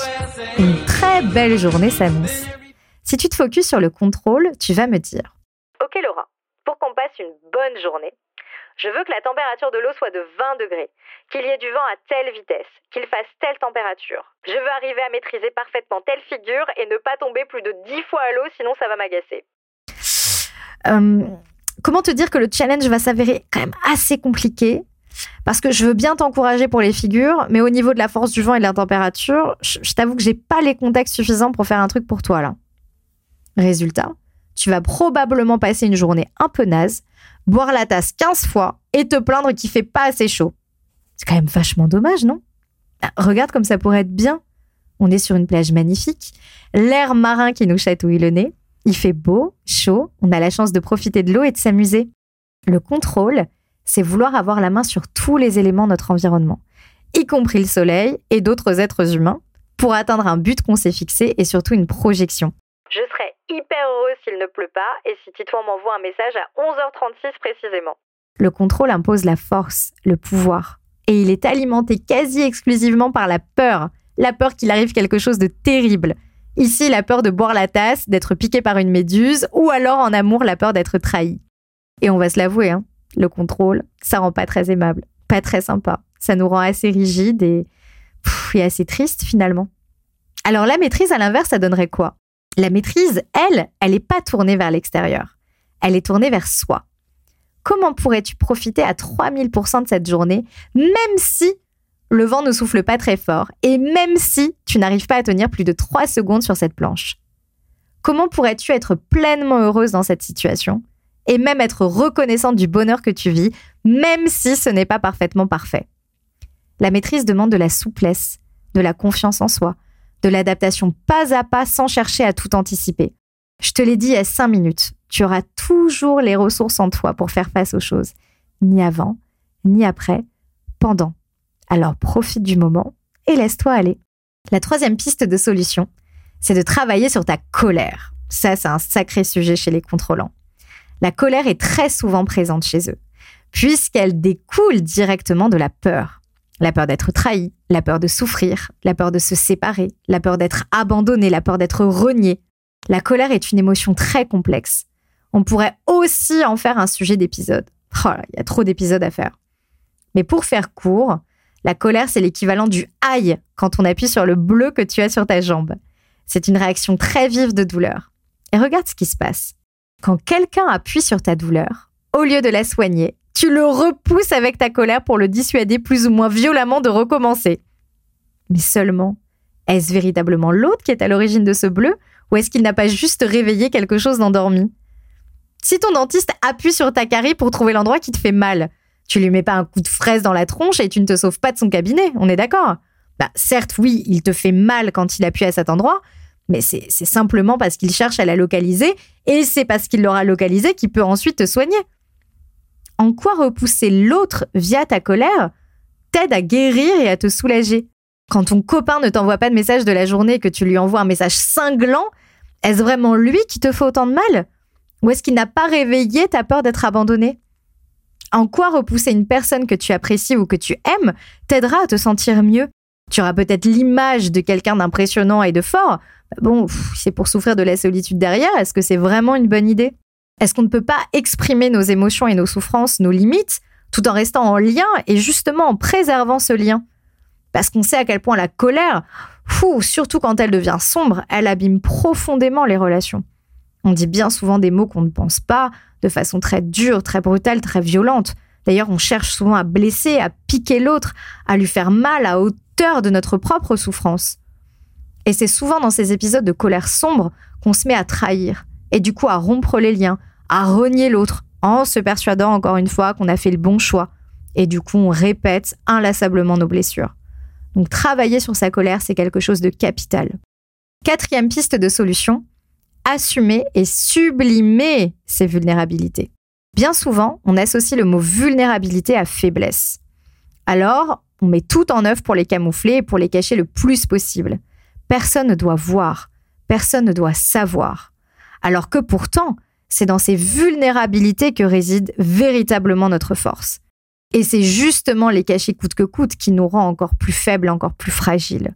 La vulnérabilité est ce qui nous donne notre part d'humanité. Personnellement, parler à quelqu'un de parfait, ça m'intéresse pas beaucoup. C'est comme une paroi lisse, il y a rien pour se raccrocher. Et ça finit par devenir, désolé du terme, mais carrément chiant. En revanche, les vulnérabilités donnent du grain, de la profondeur, de la singularité, et vont généralement nous donner envie d'aller plus loin. Quand tu cherches à renier une part de toi parce qu'elle te fait honte, parce que tu estimes qu'elle te rend faible, tu trahis deux fois. Une première fois vis-à-vis de toi-même, en ne t'aimant pas véritablement, et une deuxième fois vis-à-vis de ces personnes qui t'aiment, qui t'estiment, qui aimeraient être présentes pour toi et sur qui tu projettes une potentielle trahison ou abandon, et que tu finis du coup par repousser. Donc travailler à sublimer ces parts d'ombre est aussi quelque chose d'extrêmement important. Cinquième piste de solution, la thérapie bien sûr. Alors là, tu vas dire que je défends un petit peu ma cause et t'aurais pas tort. En même temps, si j'étais pas convaincue de l'efficacité, je pense quand même que je ferais pas ce métier. On vient d'en discuter à l'instant. La blessure de la trahison nous empêche d'être nous-mêmes et nous force à nous censurer, à censurer quelque chose qui pourrait nous faire honte ou nous rendre moins aimables. La thérapie, elle est extraordinaire parce qu'elle permet d'exposer en douceur tout ce que l'on cherche à cacher et à l'inscrire dans un cadre, une sorte de, de petit cocon sécurisant dans lequel tu ne crains rien. La thérapie, c'est le bonheur d'avoir un endroit à soi, rien qu'à soi, dans lequel on vient démêler ses nœuds pas à pas. Et pour se délivrer, il faut parler. Il faut dire. J'emploie rarement le mot il faut, mais j'en suis vraiment sincèrement convaincue. Je suis convaincue que pour se délivrer d'une part de nos mots, il faut absolument en parler, il faut dire, il faut mettre des mots sur tout ça. Et il faut aussi, point important, que quelqu'un d'extérieur vienne apporter de la reconnaissance à ce qu'on a vécu. La reconnaissance, elle joue un rôle fondamental. Parce que quand on a vécu caché derrière le masque, parce qu'on avait peur, la reconnaissance vient soigner ce qui a besoin d'être découvert. Et personnellement, moi qui ai vécu pas mal de violence dans mon enfance, je me souviendrai toujours du moment où ma psy m'a dit que c'était pas normal et que j'aurais pas dû vivre ça. Et ça peut paraître bête, mais moi, ça m'a apporté un soulagement extraordinaire au début de mon travail, de mon travail sur moi, hein, de ma propre thérapie, parce que j'avais tellement banalisé, j'avais banalisé tellement de choses, et je ne parlais jamais de tout ça de peur que l'on ne me croie pas. Ça, ça a comme illuminé quelque chose en moi. Ça, ça, ça a marqué euh, un changement profond et comme une sorte de nouvelle ère euh, dans ma vie. Et justement, bien souvent, on grandit avec cette idée que euh, c'est pas si terrible, il y a des gens qui vivent pire que nous, euh, puis après tout, c'était pas si grave. Alors que non. La reconnaissance, ça vient apaiser tellement de choses. Ça permet de nous remettre dans la lumière en tant que personne, là où tellement souvent on s'est fait si petit et là on s'est si souvent adapté et renié. Alors choisis un professionnel avec lequel tu as envie d'avancer psychiatre, psychologue, thérapeute, sophro, hypnothérapeute, coach, tout ce que tu veux. Et s'il te plaît, teste au moins une toute petite fois, juste pour l'expérience. Accorde-toi une, sorte de safe place uniquement consacrée à toi. Trouve pas que le concept est quand même incroyable Un endroit où on parle que de soi. On rit, on pleure, on se questionne, on célèbre aussi parce que ça fait partie du job. Autorise-toi ce plaisir, c'est ultra important. Et tiens, je précise aussi, il existe un dispositif euh, qui a été mis en place par le gouvernement euh, assez récent qui s'appelle Mon soutien psy, qui permet de, bénéficier de huit séances par an euh, chez un psychologue et remboursé par l'assurance maladie et par la mutuelle. Donc c'est tout simple, tu tapes Mon soutien psy sur Google et tu vas tomber sur le site du gouvernement. Tu vas voir, c'est super bien expliqué, on, on te guide dans la marche à suivre. Et tu auras aussi accès à l'annuaire de tous les psys qui participent à ce dispositif, parce que tous n'y participent pas. Donc voilà, sincèrement, profites-en. Et enfin, la sixième piste euh, de, guérison, de solution, de réflexion, c'est l'amitié. Et oui, l'amitié. Moi, je trouve que l'amitié, c'est le meilleur terrain pour travailler ses blessures, et notamment la blessure de la trahison. En fait, l'amitié, elle jouit d'un ingrédient extraordinaire que n'a malheureusement pas l'amour, mais c'est aussi ce qui fait le charme et la beauté de l'amour d'ailleurs, c'est la sûreté. Quand tu deviens ami avec quelqu'un, très naturellement, instinctivement, tu envisages l'amitié sur une durée infinie. Avec nos meilleurs amis, on arrive hyper facilement à se projeter loin, loin, loin. Tu seras le témoin de mon mariage, je serai la marraine de tes enfants. Allez, on se racontera des petits potas quand on sera ensemble en EHPAD. Tandis qu'avec Titouan, quand tu essayes de prévoir tes prochaines vacances dans deux mois, tu marches un peu sur des œufs. Je pense qu'il est un peu trop tôt pour faire un choix. L'amitié, dans son caractère plus sécurisant, peut aider à refaire confiance et à guérir sa blessure de la trahison. Et tu vois, c'est ce que je veux vraiment aborder avec toi. L'autre ne nous sauve pas. Ton copain ou ta copine ne te sauvera pas. Ton meilleur ami ou ta meilleure amie ne te sauvera pas non plus. Ce qui sauve, ce qui soigne, ce qui répare, ce n'est pas l'autre, c'est le lien que tu construis avec l'autre. Tu vois la différence? L'autre ne peut pas faire ça pour toi. Il ne peut pas te délivrer de quelque chose qu'il n'a pas créé. L'autre révèle des choses que tu avais déjà cachées sous ce masque. Un peu comme l'image du dentiste qu'on a vu tout à l'heure quand on parlait de la colère et qui appuie sur ta dent qui te fait mal pour te soigner. Une fois mise en lumière, remercie la personne de te faire voir ses blessures. Parce que c'est une fois que tu les observes que tu peux enfin les guérir. Et apprendre à vivre des liens de confiance permet justement de s'apaiser, d'évoluer, de modifier ses fameux postulats, ses croyances de base, de se défaire de sa colère, d'apprendre à s'exprimer, de prendre sa place. Vraiment, l'amitié, elle joue un rôle capital dans la reconstruction. Elle offre ce support extraordinaire pour réapprendre le lien. Et de la même manière, finalement, qu'on fait de la rééducation chez un kiné après une fracture, les amis nous rééduquent dans le fait de donner, dans le fait de recevoir de l'amour, dans le fait d'être quelqu'un de confiance et dans le fait d'apprendre à faire confiance. Les amis sont un petit peu les kinés du cœur, finalement. C'est hyper mignon. Donc voici les pistes de solutions pour apprendre à soigner cette blessure de la trahison. Travailler sur ses croyances, sur sa vision du lien, apprendre à gérer sa colère, à maîtriser plutôt qu'à contrôler, à sublimer tes vulnérabilités, à en faire une force, à réapprendre la confiance par l'amour, notamment l'amour de ses amis, et à travailler sur soi avec une personne extérieure professionnelle. J'espère de tout mon cœur que cette grille d'analyse a pu t'aider, a pu t'éclairer sur certains points. Je veux que tu gardes en tête que tu n'es pas coincé et que ce masque que tu as mis en place a été un geste d'amour pour toi et surtout un acte de survie. Mais que ce masque doit impérativement évoluer pour qu'il ne t'abîme plus et pour qu'il te permette d'accueillir, de recevoir tout l'amour, la tendresse et la confiance dont tu as besoin. Je veux également que tu réalises que tu as, à travers lui, à travers ce masque, que tu as su développer en toi des qualités extraordinaires. Quand tu as cette blessure de la trahison et que du coup tu as façonné ce masque de contrôlant, tu es généralement une personne qui a des qualités de leader hors normes et exceptionnelles. Ta force te permet de mener à bien des projets qui te tiennent à cœur, de te montrer rassurant et protecteur dans une équipe ou auprès de tes proches. Tu as de grandes compétences. Tu sais passer d'un dossier à l'autre. Tu sais gérer plein de choses en même temps. Surtout si tu apprends à déléguer, hein, n'est-ce pas? Et à accepter toute l'aide que l'on peut t'offrir. Tu as une force de travail en toi, mais extraordinaire. Et tu peux accomplir de grandes choses. Tu es quelqu'un de déterminé, qui s'accroche quoi qu'il arrive et qui ne lâche rien. Tu n'as pas idée à quel point tu es quelqu'un de résilient, à quel point tu as ce don de franchir les obstacles et de poursuivre ton chemin. Grâce à ton œil de lynx et ta capacité d'observation très fine, tu sais aider les autres à déceler leurs talents, leurs capacités, à les accompagner pour prendre confiance en eux. Tu sais très rapidement comment déceler comment ils se sentent et tu sais les faire rire et tu sais leur faire du bien. Tu es aussi quelqu'un de très sociable, tu sais mettre les gens en confiance et fédérer autour de toi. Ton masque t'a sauvé la vie. Sois reconnaissante, sois reconnaissant. Apprends simplement à dénouer ces tout petits nœuds que tu as construits sur tes peurs et qui justement t'empêchent de recevoir tout l'amour dont tu aurais besoin, de prendre ta place et de briller comme tu le mérites. Alors pour terminer, ça fait déjà 1h40 qu'on enregistre. Oh, bon, ce podcast va durer deux heures, mais c'est pas grave. Euh, c'était un sujet qui était tellement intéressant. Pour terminer, je vais vous faire une petite confidence. Je suis complètement concernée par la blessure de la trahison. Et celle de l'abandon aussi, mais on en parlera dans un autre épisode. Je sais pertinemment que mes amis qui m'écoutent me reconnaîtront sur beaucoup de points. Pas tous, mais quelques-uns.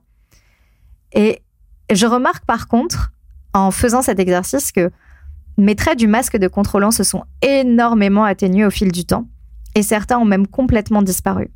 Et je vous cache pas que je suis assez fière parce que je partais de très très loin. C'est beaucoup de travail et je sais que c'est pas fini. Et je continue de bosser sur moi. Et je vais être honnête, ce qui m'a vraiment permis de mettre un énorme coup dans ce masque, c'est le fait d'avoir coupé le lien avec mon père depuis quelques années maintenant. Et vous le savez, j'en ai déjà parlé quelques fois, mais le sujet de la famille est un sujet très très très important pour moi et, c'est certain, on aura l'occasion d'en reparler dans un épisode consacré aux liens familiaux et surtout aux liens euh, parentaux. Sans rentrer dans trop de détails, euh, mon père était complètement à l'origine de cette blessure et aucune réparation avec lui n'était envisageable. Donc j'ai pris cette décision de m'éloigner définitivement. Et sincèrement, cette décision m'a sauvé la vie et, Et je suis, je suis beaucoup plus en paix avec moi-même et beaucoup plus en paix avec les gens maintenant euh, de façon générale. Alors, attention, je ne dis pas du tout que je recommande cette démarche. hein, je parle ici vraiment de mon cas personnel. Euh, mais à un certain niveau, je pense qu'il ne faut jamais exclure totalement cette possibilité si on se sent en danger. Et le lien avec mon père était tellement violent sur tellement d'aspects que sincèrement, j'ai pas eu d'autre option. Et je me remercie chaque jour de l'avoir fait, même si ce, ce deuil euh, sera probablement douloureux toute ma vie. Mais tu vois, je, je cherche plus à nier cette douleur pour paraître forte à tout prix. Elle fait partie de moi. C'est d'ailleurs la raison pour laquelle j'en parle très librement. Euh, J'accepte cette ambivalence, le fait d'aimer et de ne plus parler, de ne plus avoir de contact. Hein. Je suis plus dans la rancœur vis-à-vis de lui. Encore une fois, je sais reconnaître que je l'aime et que je l'aimerai toute ma vie, mais que pour mon bien-être, je ne peux pas me tenir proche de lui. Et du coup, si certains liens se brisent, on peut dire aussi que d'autres naissent. Et l'amitié, c'est pour ça que j'ai voulu en parler dans cet épisode. Elle a joué et elle joue un rôle capital dans ma vie. Et je crois que je pourrais en parler pendant des heures, tellement ce sujet me passionne et tellement j'éprouve de la reconnaissance à l'idée de les avoir dans ma vie. Mes amis m'ont vraiment appris la vulnérabilité et ils ont, ils ont su vraiment me donner toute la place, toute la douceur et tout l'amour possible pour me permettre d'être moi-même avec eux. Ils ont su me montrer avec beaucoup de patience que je craignais rien, que je pouvais complètement me laisser aller. Moi qui suis, euh, je sais pas dire tout le temps, mais très souvent en hypervigilance et prête à fuir au moindre danger. Je les ai laissés prendre soin de moi, moi qui savais pas du tout ce que c'était. Et au début, c'était bizarre, hein, je te cache pas. et puis finalement, je vais te dire, on y prend vite goût. Et on se laisse un petit peu, euh, on se laisse un petit peu euh, choyer, câliner, on se love un petit peu dans cette amitié-là, comme dans un bain tout chaud. On se détend et on se laisse aimer et ça fait du bien. Et en fait, tu vois, j'ai l'impression d'être un chat. Tu sais, ce, petit chat craintif qui s'approche de toi, très curieux, très intrigué, mais qui fuit comme l'éclair à l'autre bout de la pièce quand tu fais un geste un peu trop brusque. Et ben voilà, ça c'est moi. Moi, je suis un chat. Il me faut vachement de temps pour être apprivoisé. Parce que j'ai grandi dans un environnement tellement violent où la vulnérabilité n'était jamais autorisée. Mais au final, j'y arrive. Et c'est ça qui compte. Et ma meilleure amie a joué un rôle très particulier dans tout ça. Parce que euh, j'ai jamais vu une telle relation miroir. On a vécu exactement les mêmes choses dans notre enfance et on a euh, beaucoup de réactions euh, similaires, beaucoup de réactions, euh, de réactions instinctives plus ou moins intenses selon, selon chacune. Et toutes les deux ensemble, on a appris à faire confiance et à s'ouvrir. Et plus on s'autorise à être parfaitement nous-mêmes ensemble, et plus la connexion qu'on ressent toutes les deux est forte, ce qui donne parfois euh, des choses assez troublantes entre nous. Et c'est là où tu vois la force, encore une fois, de, l'intimité. Et j'en parlais dans l'épisode de podcast sur le triangle amoureux. Le fait d'être 100% soi-même avec une personne et d'autoriser l'autre à en faire autant est probablement la chose la plus difficile en tant qu'être humain. Que ce soit dans les relations amicales ou dans les relations amoureuses, mais c'est la seule possibilité pour créer un lien fort, profond, solide et authentique. Et c'est là que réside tout le défi pour nous. Prendre le risque de s'ouvrir, de montrer nos côtés lumineux, beaux, la, la jolie vitrine, ça on va pas se mentir, c'est plutôt assez facile, mais aussi de relever ce défi que de montrer l'arrière-boutique, les choses un peu plus sombres, plus honteuses, plus fragiles. Ça c'est hyper dur. Mais quand on se l'autorise, quand l'autre met de l'amour sur ses parties sombres, le lien devient alors mais, mais tellement puissant. Il prend une dimension mais tellement, tellement belle, tellement forte. Et c'est là qu'on crée véritablement un, lien, euh, une connexion à part entière. Maëva et moi, on a réussi à faire ça ensemble. Elle et moi, on a construit, je sais pas comment le formuler, une sorte de petite bulle, une sorte de safe place. C'est la personne avec qui je me sens, mais complètement en sécurité. je veux dire, je pourrais lui dire que j'ai enterré mon ex au bois de Boulogne et elle me dirait Ok, super. Ouais, bon, on réglera ça plus tard. Viens, on va manger, j'ai faim. Je vous jure que littéralement, elle dirait ça. Mais elle dirait vraiment ça mot pour mot. J'ai attendu cette amitié toute ma vie. Et elle est arrivée le jour où j'en ai eu le plus besoin. Et je pense surtout au moment où j'étais complètement prête à la recevoir aussi. C'est comme si elle régulait mon système nerveux. On grandit complètement ensemble et on s'élève toujours vers le haut. J'ai un amour pour cette personne qui est viscéral. Et j'ai surtout une reconnaissance éternelle parce que c'est quelqu'un qui m'a vraiment rendu meilleure. Et, elle m'a appris à pas contrôler. Et je pense qu'on se l'est appris mutuellement. En tout cas, j'espère de tout mon cœur avoir pu lui transmettre ça aussi. Et elle me montre, et mes autres amis proches aussi, que si j'y arrive avec eux, alors je pourrais le vivre en amour. Je pourrais le vivre aussi dans d'autres amitiés. Je pourrais le vivre aussi dans des relations de boulot, par exemple. Et cette parenthèse sur ma meilleure amie et sur mes, amis les plus proches, et je veux que ce soit le moment pour toi d'arrêter ce que tu es en train de faire. Bon, sauf si tu conduis, on est d'accord. Et d'envoyer un message à cette personne qui, d'après toi, te rend meilleur. Ça peut être ton super pote, ta super amie, ta meilleure amie, ta copine, ton associé, ta grand-mère, ta cousine, bref, qui tu veux, qui t'apprend, qui te réapprend ce a un lien sécure, ce qui a un lien de confiance. Cette personne qui t'aide à te réguler, qui pense tes plaies. Le problème de la pudeur, c'est qu'elle vole beaucoup trop de mots qu'on a besoin d'entendre. Et si tu savais à quel point les gens en ont besoin, il y aura jamais trop de douceur, il y aura jamais trop de tendresse, il y aura jamais trop de gentillesse. Alors dis les choses, prends soin du lien. Tu n'as pas idée de l'impact qu'un mot gentil peut avoir dans la vie de quelqu'un. Parce que si toi, tu l'oublies une fois que tu as envoyé ce message, dis-toi que la personne ne l'oubliera probablement jamais et que tu laisseras une empreinte à vie. Tu sais, ces tout petits mots tout simples après tout. Je pense à toi. Tu me manques. Tu es belle ou tu es beau aujourd'hui. Je t'ai laissé une part de tiramisu au frigo. Et le plus beau de tous, mais aussi le plus terrifiant probablement, je t'aime. Dis les choses, parle. Si tu ne t'ouvres pas dans le lien, personne ne s'ouvrira. Alors expérimente, va à la rencontre des autres, ouvre-toi, tombe amoureuse ou amoureux, autorise-toi à ressentir des choses, prends soin, sors de ta zone de confort. Bref, vis et aime, tout simplement, et tout se passera bien. Promis. Eh bien, ça y est, le onzième épisode touche à sa fin. Là, je suis en train de regarder ma plateforme d'enregistrement. On en est à 1 minute 50. Donc, avec le montage, je sais pas du tout ce que ça va donner. Mais en tout cas, c'était beaucoup trop cool de vous retrouver. Je pense que cet épisode valait le coup d'être un petit peu plus long euh, que d'habitude. Je pourrais continuer pendant des heures, mais je vais épargner vos petites oreilles et je vous donne rendez-vous à mercredi prochain pour celles et ceux qui m'écoutent sur Spotify ou sur Apple Podcast, n'hésitez pas à me mettre des petites étoiles. J'aime pas mendier ça, sincèrement. Et je sais qu'on vous saoule avec ça à chaque épisode, mais ça aide véritablement à faire connaître mon travail. Donc, je vous en suis extrêmement reconnaissante.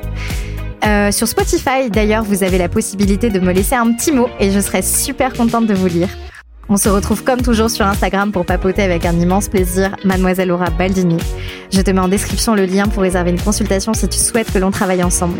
On se donne rendez-vous la semaine prochaine pour un nouvel épisode qui portera sur la blessure de l'abandon. Et oui, mesdames et messieurs, d'ici là, prenez bien soin de vous et à mercredi prochain.